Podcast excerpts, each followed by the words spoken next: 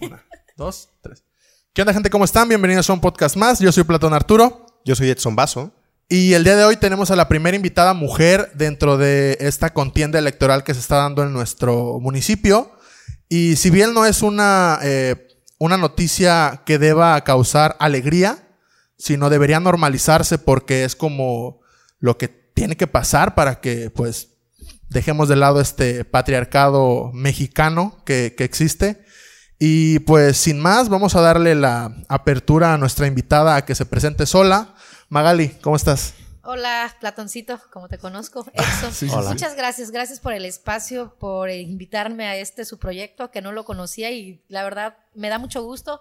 Los conozco a los dos desde muy niños, Desde chiquitos, sí. desde chiquitos en calzones Ah. literal, en el río, ¿no? Sí. Entonces de verdad me da mucho gusto estar aquí con ustedes, los dos ya hombres exitosos y, que vienen de una familia que le ha luchado bastante. Sí, sin miedo al trabajo. Así es, entonces, y que hemos estado eh, fa- familiarizados, ¿no? Y yo creo que más que eso, pues ha habido amistad entre la familia. Entonces, un gusto enorme estar aquí y agradecida con No, ustedes. hombre, el gusto es de nosotros. Gracias por Este, estar. Magali, por favor, cuéntanos quién eres, a qué te has dedicado, a qué te dedicas actualmente y pues un poquito de tu trayectoria, vaya. O sea, quién es Magali, no la política, sino quién es Magali la persona. Ok.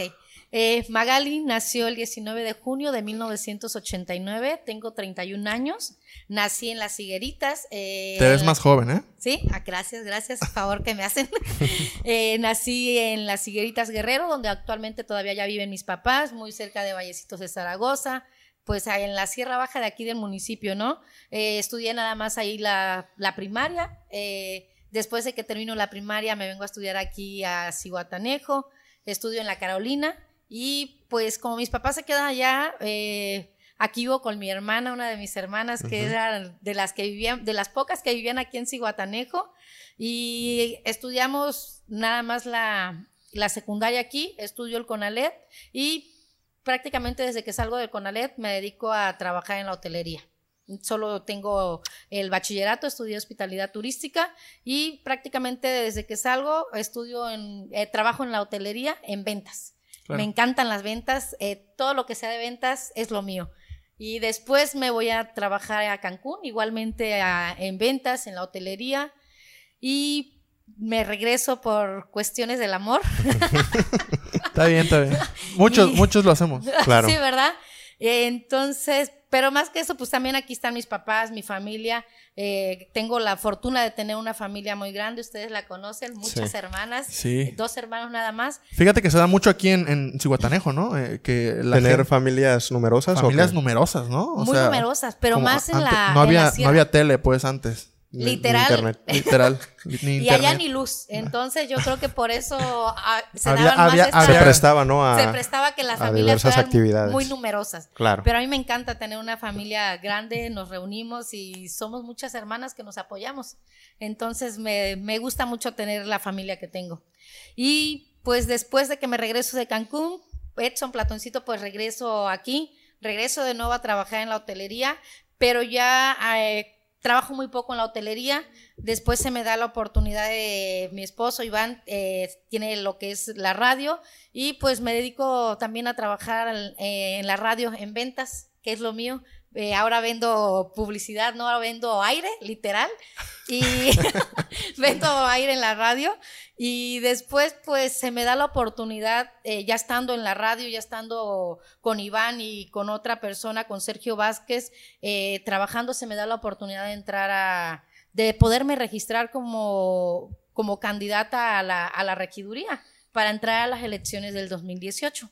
Y después de ahí, pues ya hemos seguido trabajando ahorita en estas cuestiones políticas. Claro. Qué bueno. Eh, ¿En algún momento tú planeaste este encuentro con la política? Platícanos un poquito cómo, cómo se dio este primer encuentro con la política. Jamás, jamás me imaginé yo que iba a estar dentro de la política. Obvio, ya tenía como que la noción, obviamente, por tu tío, por Polo, que estaba Claro. casado con Juan y mi hermana, y pues yo vivía con ella, ¿no? Entonces ya como que ya tenía La espinita. la espinita, ¿no? Porque yo me iba con Juan y con Polo a hacer las campañas, nos íbamos con el señor Amador Campos a hacer el... Figura, figura Sí, grande de la sí. política. En- Sí, y Polo también, o sea, personas muy arraigadas de Sí. la política y aparte Antes se hacía una política, a mí me gustaba más una política más bonita, donde nos íbamos a la sierra a hacer mítines y después de las reuniones nos daban nuestro plato de barbacoa. buenísimo. y la banda del, del, chile frito, ¿no? Entonces me gustaba andar a mí en todos esos, en todos esos mintotes y pues ya tenía la noción. Aparte, mi papi también, pues siempre ha sido el comisario de las higueritas y pues siempre ha andado pegado de los políticos, ¿no? De que siempre solicitando que.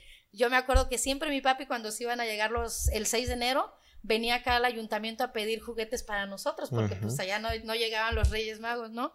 Entonces, siempre mi papá antes del 6 de enero se venía a, a, gestionar el apoyo aquí con los presidentes que nos llevaban los juguetitos y todas esas cosas.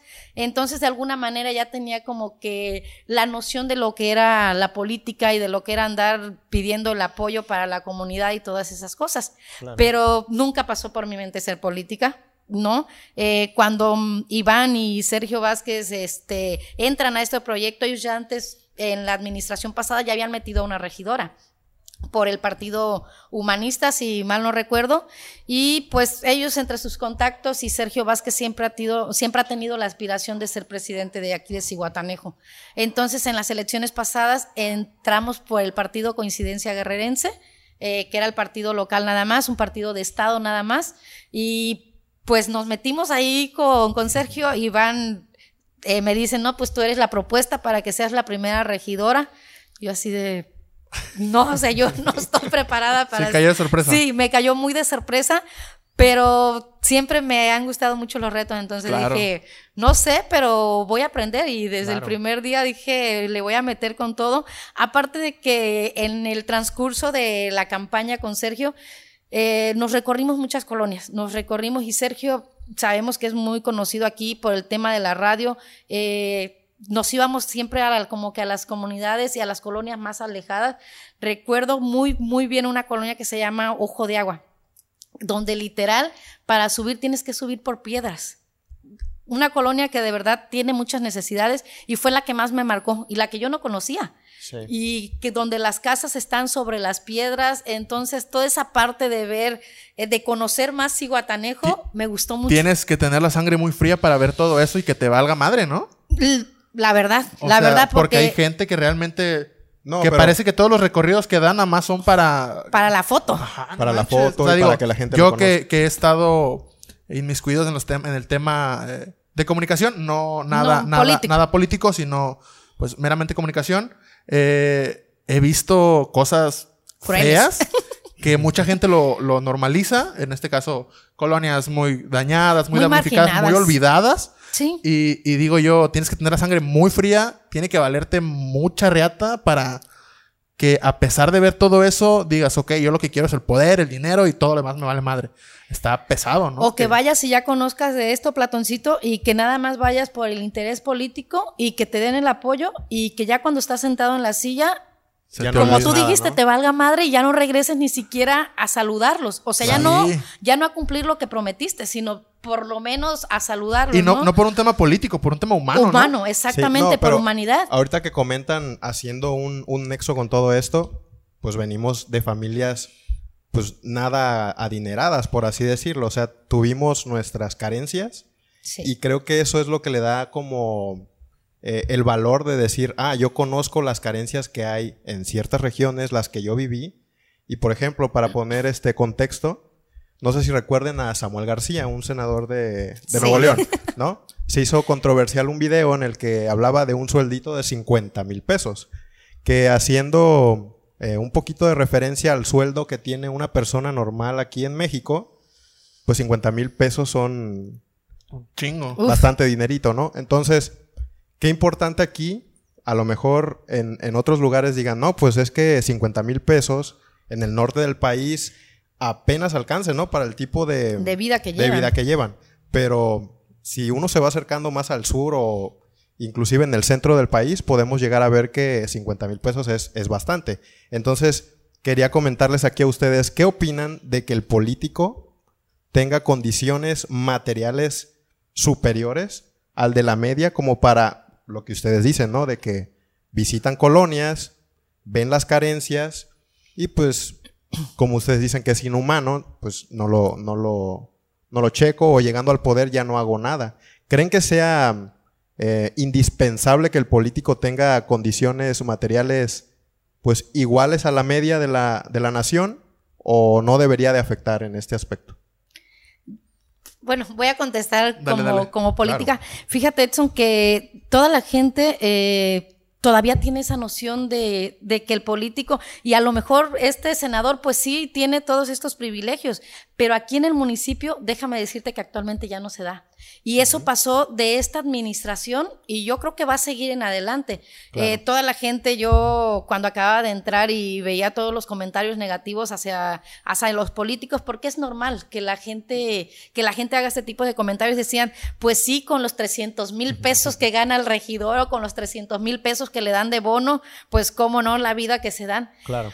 Pero no, ya no, por lo menos en esta administración, ya esos privilegios que tenían los regidores, definitivamente ya no, ya no se dan. Y qué bueno que ahora en esta administración que el presidente Andrés Manuel López Obrador puso el ejemplo de que no teníamos... Austeridad republicana. Exactamente, de que teníamos que tener un gobierno de austeridad.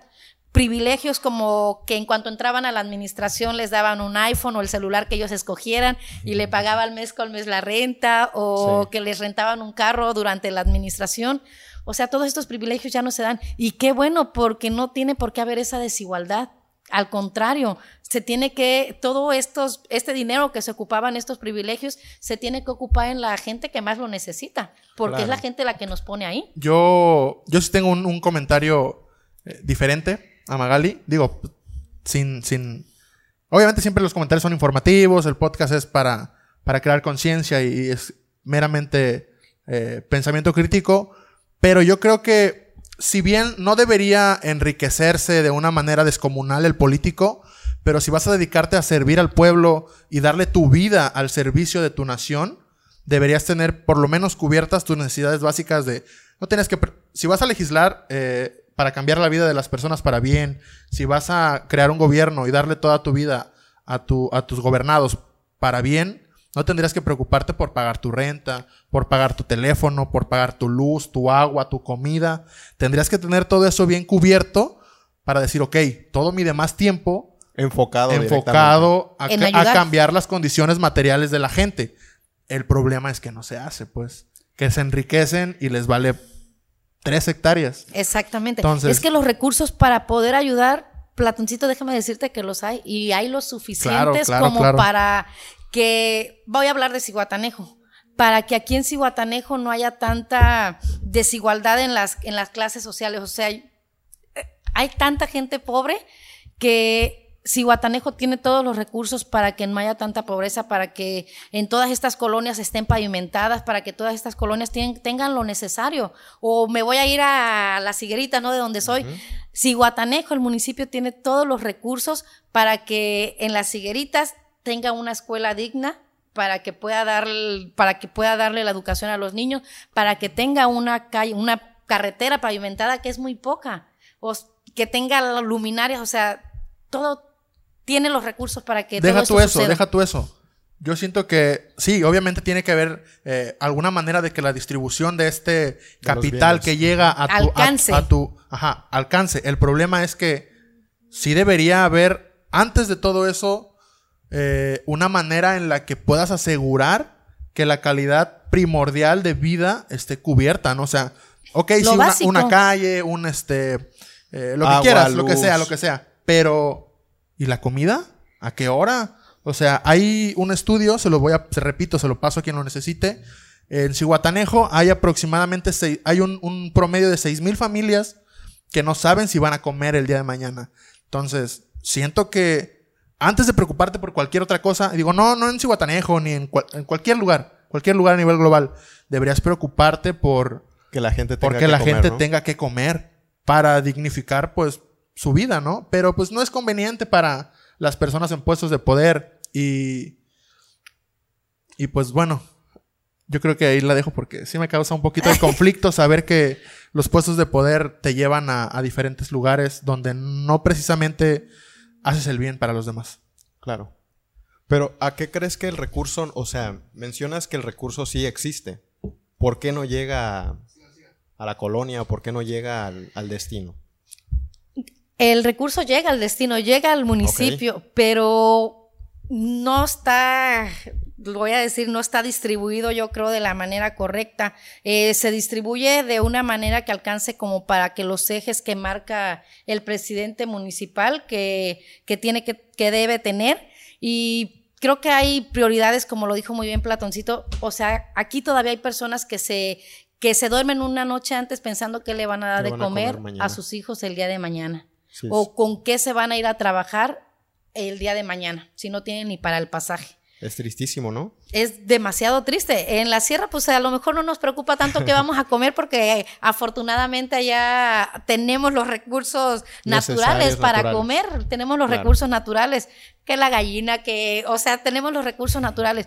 Pero aquí, eh, en las, aquí donde todo cuesta, donde un huevo te cuesta, donde las tortillas te cuestan, aquí es mucho más difícil. Y más todas estas, todas estas familias que son de familias numerosas, o sea, dos adultos todavía, pero ¿cómo le explicas a un niño que no tienes para darle de comer? Sí, no, que no tienes para la leche. Está tremendo, ¿no? Pero sí, igual es un tema complicado, es un tema profundo, que la respuesta no es tan sencilla tal vez sí se tendría que analizar. Se tiene que analizar muy bien. Cómo distribuir el recurso.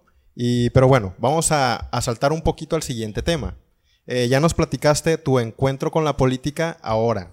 Me gustaría que, nos platicaras si este encuentro ha sido difícil por, por el sentido de que, pues lo sabemos, ¿no? Una mujer casi no, no ha tenido la oportunidad que merece para poder representar a una ciudad, a un estado, a, lo, como queramos llamarle, em, y más en un país que es feminicida, ¿no? Que tenemos tantas eh, muestras de violencia, de falta de respeto, etcétera.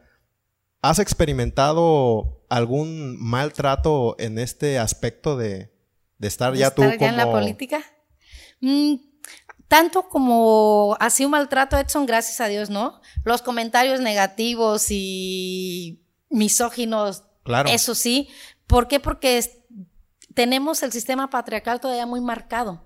Pero ahorita yo creo que después de es, del año 2020 que se aprobó aquí en Guerrero la paridad de género, yo creo que va a haber un cambio muy marcado también, donde a las mujeres ya se nos está dando mucha más participación, donde las mujeres ya tenemos como que la valentía, porque yo creo que era un tema de miedo, del no querer entrar en el tema de la política. Te voy a decir de un comentario que a mí siempre lo recuerdo, cuando yo estaba ya, este, ya en la, para la regiduría y todo esto, eh, recuerdo muy bien que me dijo una amiga, cuenta conmigo, cuenta con mi apoyo, y ya cuando se da el, cuando pasa la elección y que quedamos como regidora, esta misma amiga me manda un mensaje, eh, qué bueno que quedaste, qué bueno que, que estás dentro de la regiduría porque los comentarios eran que eres de la sierra y que como una mujer sin estudios, sin la preparación y de la sierra, cómo iba a quedar como regidora. Entonces, qué bueno que quedaste. Sí, comentarios ofensivos, ¿no? Comentarios ofensivos. Ofensivos, exactamente, que al final estos comentarios te dicen, híjole, pues qué lástima que tu mente te dé nada más para pensar eso. a lo mejor tú no puedes pero yo sí puedo. Claro. Entonces, eh, son comentarios que en lugar de que te hagan mal, te ayudan para... Te fortalecen. Te fortalecen para seguir adelante. A lo mejor yo no tenía planeado estar en el tema de la política, pero las circunstancias se van dando y creo que si se van dando es porque Dios te pone y porque creo que podemos, podemos ayudar a la gente. No, y la mujer, y no solo en la política, ¿eh? o sea, en cuestiones también científicas para, no sé, dar clases, para eh, elaborar algún artículo. No se le ha dado la oportunidad necesaria por todo lo que tú comentas también, ¿no? De, tener una vida eh, marcadamente patriarcal, en el que pues, hace, no sé, 100, 200 años la mujer no podía ni votar. Eh, después se fue abriendo una brecha porque la mujer tiene esta característica peculiar de tener un panorama más amplio de análisis, inclusive de poder administrar los recursos de manera correcta, ¿no? ¿Cuántas veces hemos visto que es mamá a lo mejor la que em, puede conservar mejor el dinero de la quincena o del mes o de... porque es la mujer la que tiene esta característica particular. El hombre normalmente dice, ay, me lo voy a gastar. Es más malgastado. Exacto. Y no, no me gusta generalizar, decir, todos los hombres son malgastados, ¿verdad? Pero em, la media es de que la mujer tiene esta característica de, de, cuidar un poquito más el dinero. Ahora imagínate en cuestiones políticas, ¿no crees? Así es, de que lo podemos estirar un poquito Un más. poquito eso, más sí. para que alcance. Sí, sí. para que alcance. Yo creo que en todos los hogares se da, si no en la mayoría, de que la mujer es la que administra. La Sí. mujer administra el, el dinero para poder comprar la despensa, para poder pagar la escuela de los niños, para poder pagar la luz.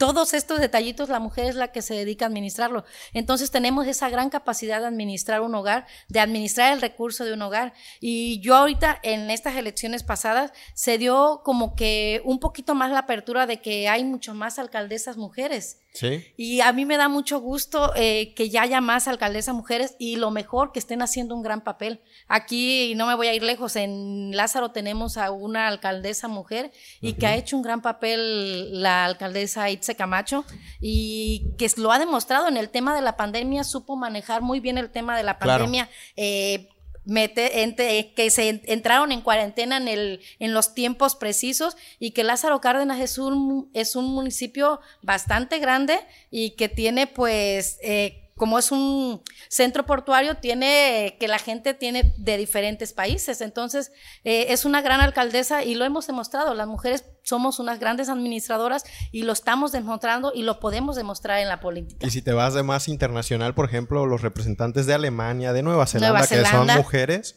han hecho un gran papel referente a la pandemia, referente a... Yo sé que tienen algún otro tipo de economía, ¿no? Que son primer mundo, que tienen Sí. menos población, etcétera. Pero, Pero, dieron ese paso. dieron ese gran paso. No sé si... ¿Tú qué le dirías a, a una mujer que quiera echarse el paquete de representar de alguna manera? ¿Cómo, cómo, cómo dar ese paso? ¿Qué, Ahora que yo estoy participando para la alcaldía de Cihuatanejo, eh, cuando estábamos en este proceso de todas las aspirantes que nos íbamos a registrar, yo le hacía un llamado a todas las mujeres, y no nada más del partido al que pertenezco, sino de todos los partidos, que las mujeres tenemos que tener una participación más activa, que no nos dé como que ese miedo, porque yo entiendo, tenemos miedo a lo desconocido, tenemos miedo a lo nuevo, pero tenemos que quitarnos ese miedo y más que ahorita ya se nos están dando las oportunidades, que las leyes ya nos están apoyando más, es donde las mujeres tenemos que dar ese salto y decir, va, o sea, yo, yo quiero participar y quiero poder tener es, la voz y voto de poder hacer leyes, de poder gobernar y hacerle un llamado, o sea, que tengamos más participación, que seamos más activas. Porque desafortunadamente, y siempre lo digo desafortunadamente porque no debería ser así, pero para cambiar algo tiene que ser desde adentro. Eh, porque hemos visto manifestaciones, marchas, luchas sociales que al final de cuentas pues terminan en eso, ¿no? En, en una marcha. Cuando pues históricamente hemos visto que hay mujeres que han Hecho entrado, han entrado hasta, hasta lo más profundo de este, de esta burocracia y han logrado cambios eh, significativos. Entonces, yo creo que sí, es un comentario muy acertado eso de que como mujer tienes que preocuparte por, por tu entorno, por tu vida y por las demás mujeres, que es un tema de solidaridad, porque pues si lo dejamos pasar, tal vez nadie lo haga, entonces hay que echarle ganas, ¿no? Así es. Como persona. Sí, No, y qué mejor momento que este, ¿no? En, en el que vivimos en... Ajá. ¿Continuamos? Ah. Sí, sí, sí, Sí. todavía, todavía, todavía. Seguimos. El, el público, el público. Ajá, el público nos habló, sí. Una, una persona levantó la mano Ajá, sí, Hicieron una pregunta en, en el quieren estudio. opinar. Sí. No, pero sí, el momento que vivimos actualmente, ¿no? En el que muchas mujeres han alzado la voz y han, han querido hacer este cambio, porque los números son terribles para México en cuestión de, de feminicidios, de maltrato a la mujer, Son de... cada ocho minutos u ocho horas. eh, hay una violación en México para una mujer. Entonces es un dato perturbador, ¿no? O sea, Pero- feo. ¿Qué se tendría que hacer? O sea, el problema está ahí, los datos están ahí.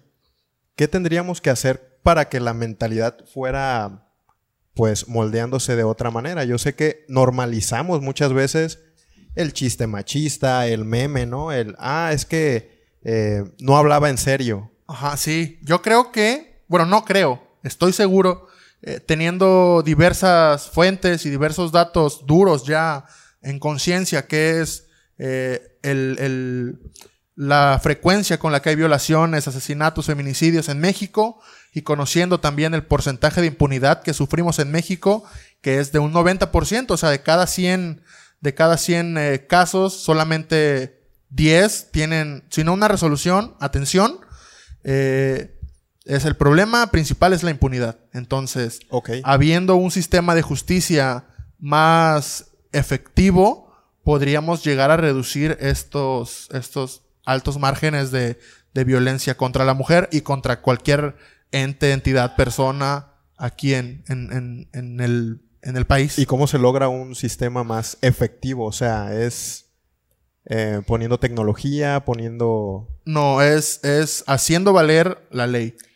Cómo que las personas que están en puestos de poder hagan lo pertinente, que se acabe el compadrazgo, se acabe el, güey, es mi cuate, déjasela pasar, eh, es que le toca, Pero es que, eh, es la persona o sea, que pusieron. Si te llega alguien con 10 millones de pesos y, oye, no le hagas nada, ¿cómo luchas con eso? Hablábamos el, el capítulo pasado Del imperativo que- categórico kantiano, sí. Exacto, y que somos personas que al final de cuentas eh, nos regimos por sentimientos, ¿no? O sea, podemos tener esta, esta cosquilla por el dinero o la ambición, eh, el deseo. Entonces, ¿cómo luchamos con, con la fisiología humana para poder decir, hey, aunque te presenten 10 millones de pesos, la ley es la ley y se cumple. Y hazla valer. Y hazla valer. Con el castigo. Sí. Y también yo creo, Platoncito Edson, eh, que dejar de normalizar todo esto que tú decías.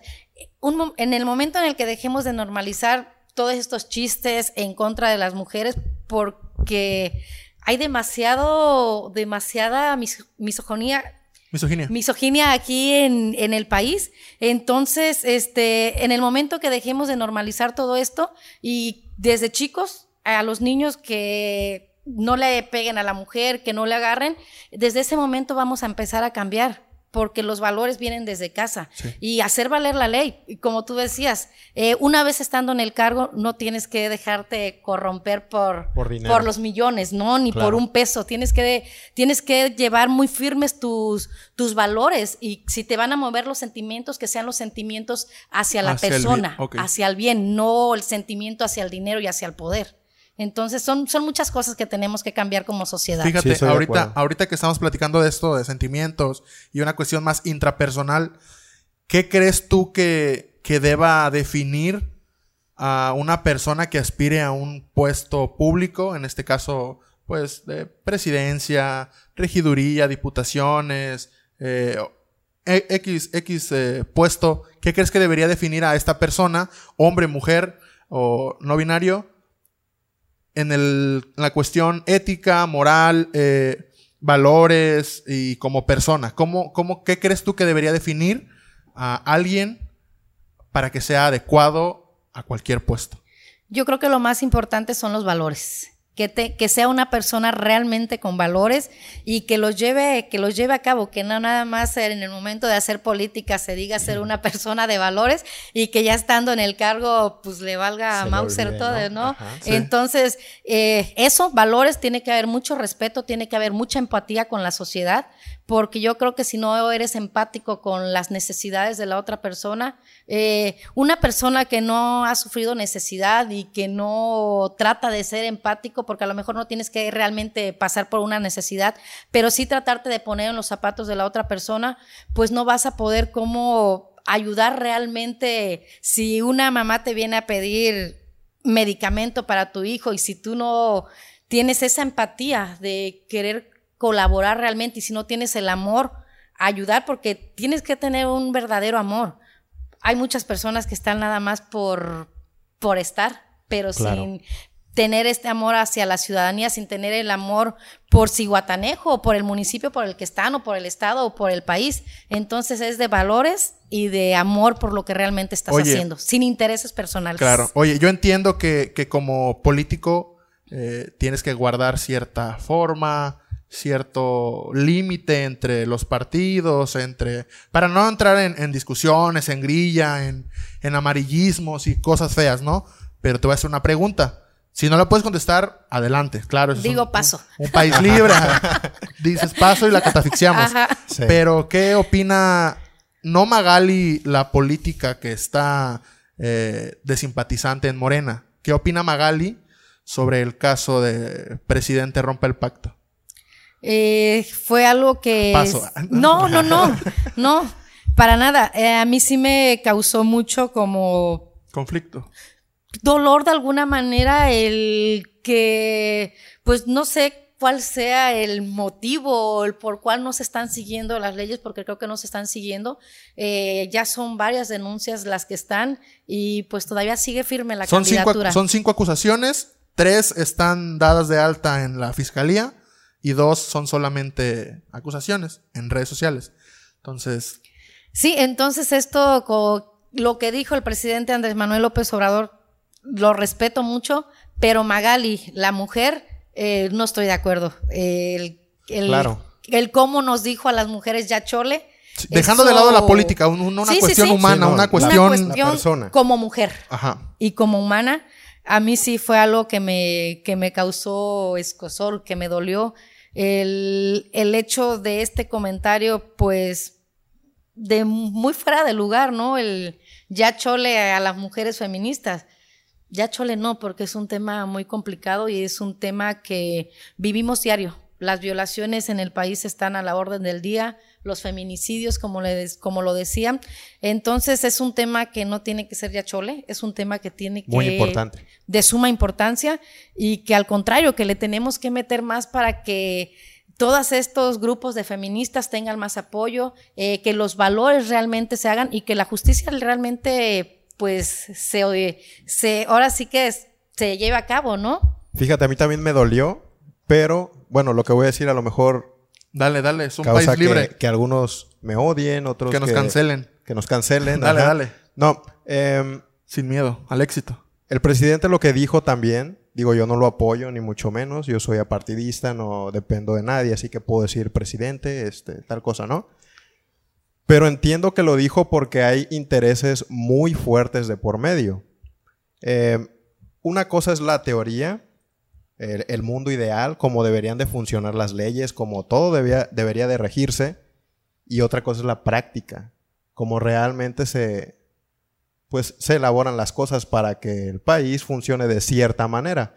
Muchas cosas desconocemos, pero principalmente, pues, tiene que haber ahí un algo económico y, pues sí, un pacto de por medio, porque cómo ustedes, como personas, podrían tolerar esta situación, ¿no? De, de que el candidato a gobernatura de Guerrero, para los que nos escuchan de otro lado, pues tenga las acusaciones y siga el proceso como si nada, no se hayan hecho eh, ninguna actividad judicial pertinente para interrumpir el cargo. Entonces, digo, lo entien- entiendo por qué lo dijo el presidente de esta manera.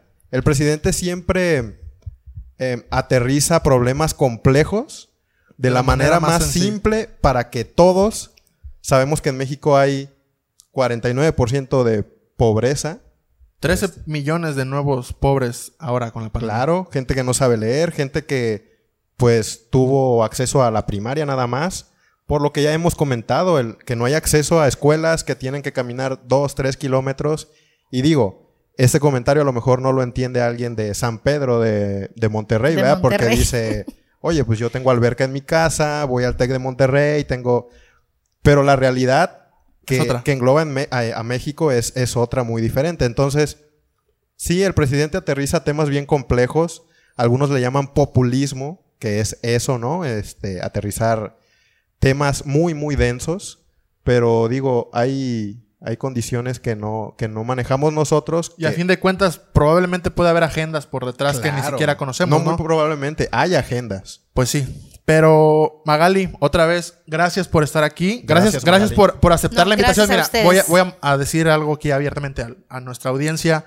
No todos están aceptando venir. Digo, tal vez les da Les da pavor. pavor el internet. No sé por qué. Definitivamente no sé por qué. Bueno, no, yo creo que sí sé por qué, pero Sí. este, Que igual no deberían porque pues la audiencia es de varios lugares. O sea, claro, sí, el internet te va a asesinar, vengas o no vengas al podcast. Cuando Sí, la el- cagues, te va a caer el- el- la justicia divina del internet. porque el internet no olvida. El internet Tiene no memoria olvida. infinita. Entonces, Entonces, gracias otra vez Magali por gracias. aceptar la invitación. Eh, esperemos que no sea la última vez. Es todo, todo lo que lo que dicen todos los programas de Ajá, radio, ¿no? sí, Gracias por, por aceptar la invitación. Esperamos que no sea la Que última sea vez. la primera de muchas, ajá, decimos. ajá, que sea la primera de muchas. Pero bueno, eh, nos despedimos. ¿Algo que quieras decirle a la gente eh, en general? No, ¿sabes qué? ¿Algo que le quieras decir a las mujeres de Guerrero? Primero agradecerles, Platoncito o Edson, por la invitación y como en la radio, ¿no? Espero que sea la primera de muchas.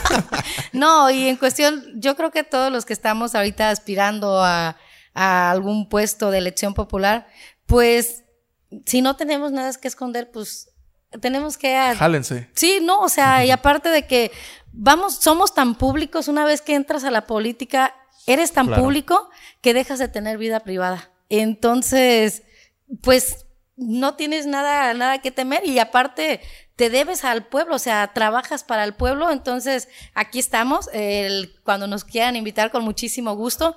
Y decirle a las mujeres que alcemos la voz, que tengamos muchísima más participación política, que no nos dé miedo, que nos aventemos a lo nuevo y que entre no todas... solas no estamos solas y que entre todas nos vamos a apoyar y que entre todas podemos hacer muchas cosas. Podemos, si aplicamos todas la sororidad, el mundo va a cambiar por completo. Un podcast más es feminista. Claro que sí. Y si, si Guatanejo en su nueva presidencia no es feminista, que no sea. Que no sea. Así es. gracias. gracias. Y recuerden, eh, un podcast más siempre está para servir al pueblo. Ahorita recuerden que... en, tiempos electorales. Voten. Pueden seguirnos en redes sociales como Arturo Antunes en Instagram. Edson Vaso. Y Magali López en Instagram, en Facebook y en YouTube. Perfecto. Y un podcast más está en Spotify, está en Apple Podcasts, en YouTube y en todos los lugares que se imaginen. En todos los lugares en los que tenga que haber podcast está nuestro podcast. Eh, una disculpa por todos los errores técnicos que pueda llegar a, haber, pero está bien complicado manejar 14 cámaras y audio, video, todo. Entonces, gracias. El audio sí está sin fallas, pero pues nos vemos. Hasta la próxima. Bye. Bye.